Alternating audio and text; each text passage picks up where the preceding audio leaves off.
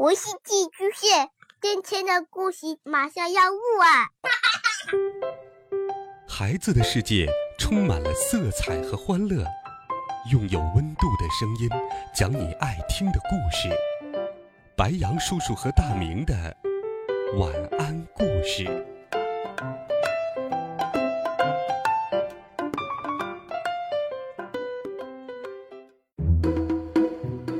小朋友们、同学们，大家好，欢迎收听白羊叔叔讲故事。今天，白羊叔叔继续给你讲《西游记》的好听故事，一起来听《美猴王》系列丛书第十三册《大战通天河》下。上一回我们讲到，唐僧师徒四人来到了通天河。唐僧被妖怪用计捉进了河里，八戒、沙僧在水里捞出行李，放在白马身上驮了，分开水路冲出水面。孙悟空在半空中看见，忙问：“师傅在哪里？师傅在哪里？”八戒说：“师傅改名叫陈到底了，找不着他，等上岸再说吧。”孙悟空兄弟几个又一同回到了陈家庄。二老问：“怎么不见三藏法师啊？”孙悟空说：“俺师傅肯定被那灵感大王给捉去了。等我兄弟找到那妖怪，救出师傅，干脆斩草除根，替你陈家庄永除后患。”孙悟空、猪八戒、沙和尚来到了河边。孙悟空对两个师弟说：“师弟，你们水性都比我好，哪个先下水？”沙和尚说：“猴哥，你手段高强，还是我们驮着你一起去。你先下去打听打听吧。”孙悟空说：“也好也好，你们谁来驮我？”猪八戒暗喜，心想：“这猴子呃，不知道捉弄了我多少回。”呃，可他不太会水，呃，等俺老猪驮他，也捉弄捉弄他。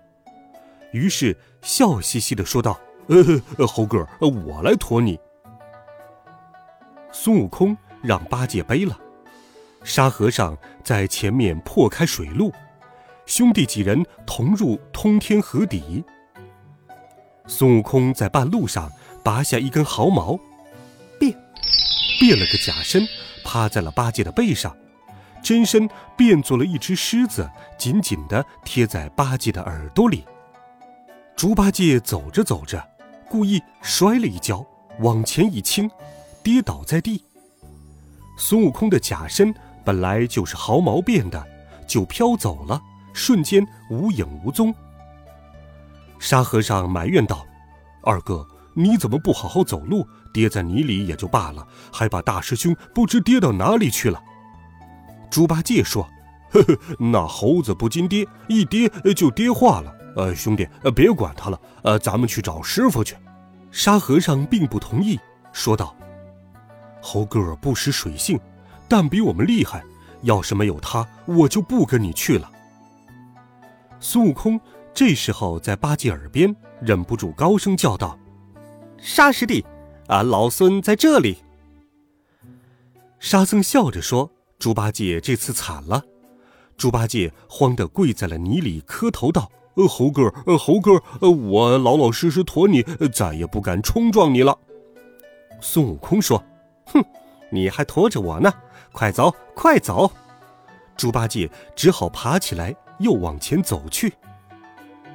在水中走了百十里路，忽见前方一座楼台，上面写着“水源之地”四个大字。沙和尚说：“这里应该就是妖精的住处了。”孙悟空问：“悟净，那门里有水吗？”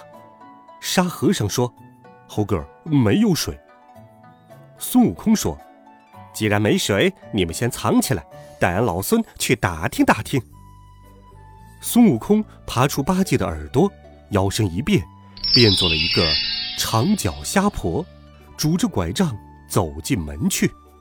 孙悟空边寻找，可是却不见师傅，却看见一个大肚子的虾婆走了过来，就向他打听唐僧在哪里。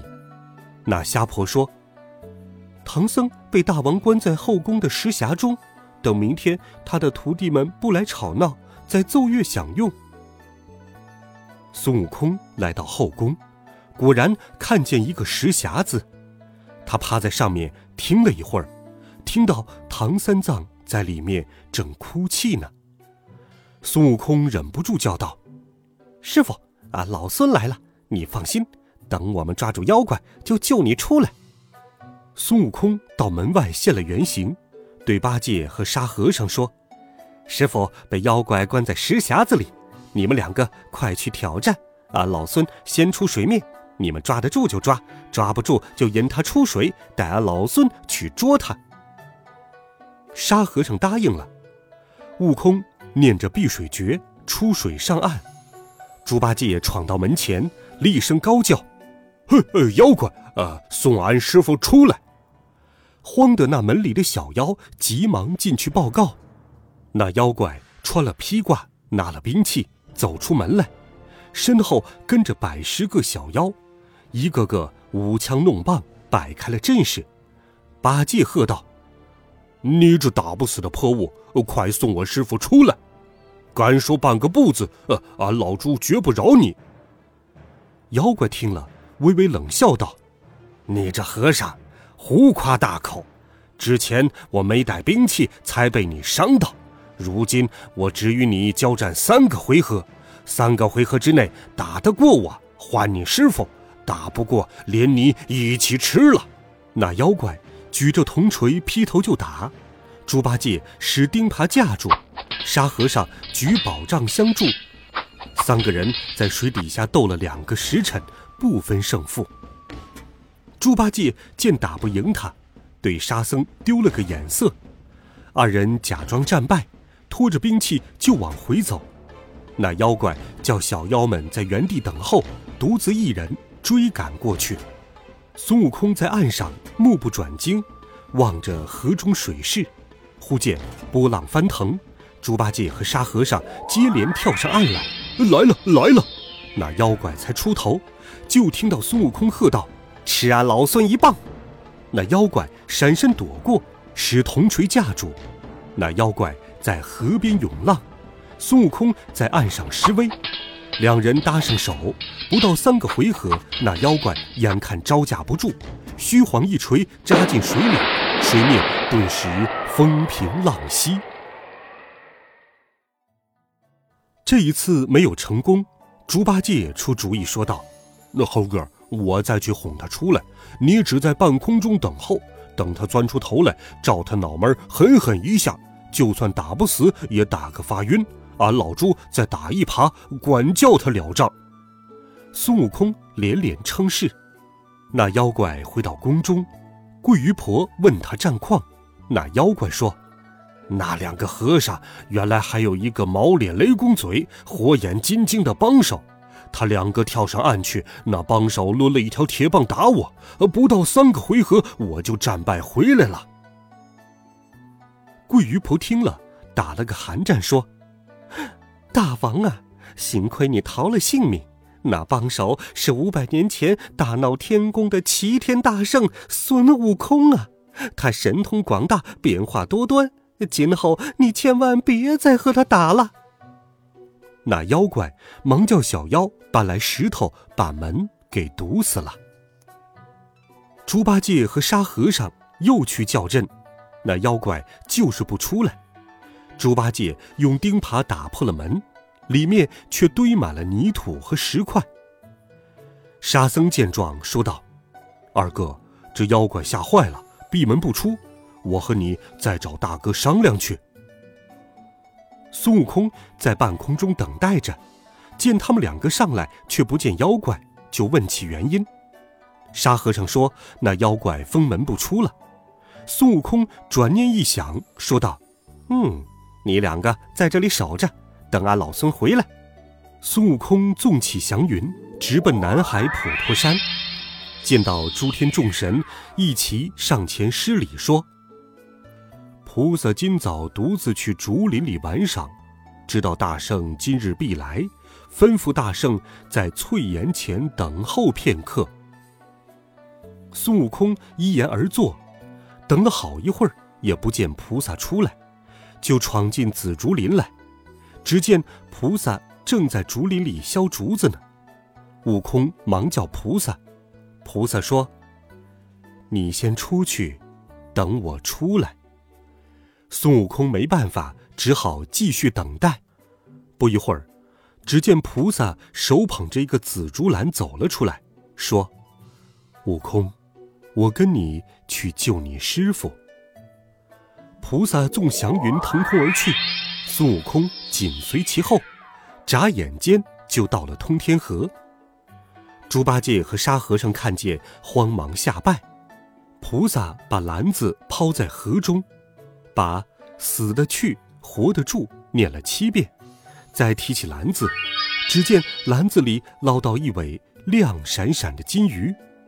菩萨说：“这妖精，本是我莲花池里的金鱼，不知哪天涨潮跑到了这里。”说完，就回南海去了。猪八戒和沙和尚分开水道，来到水源之地找师傅。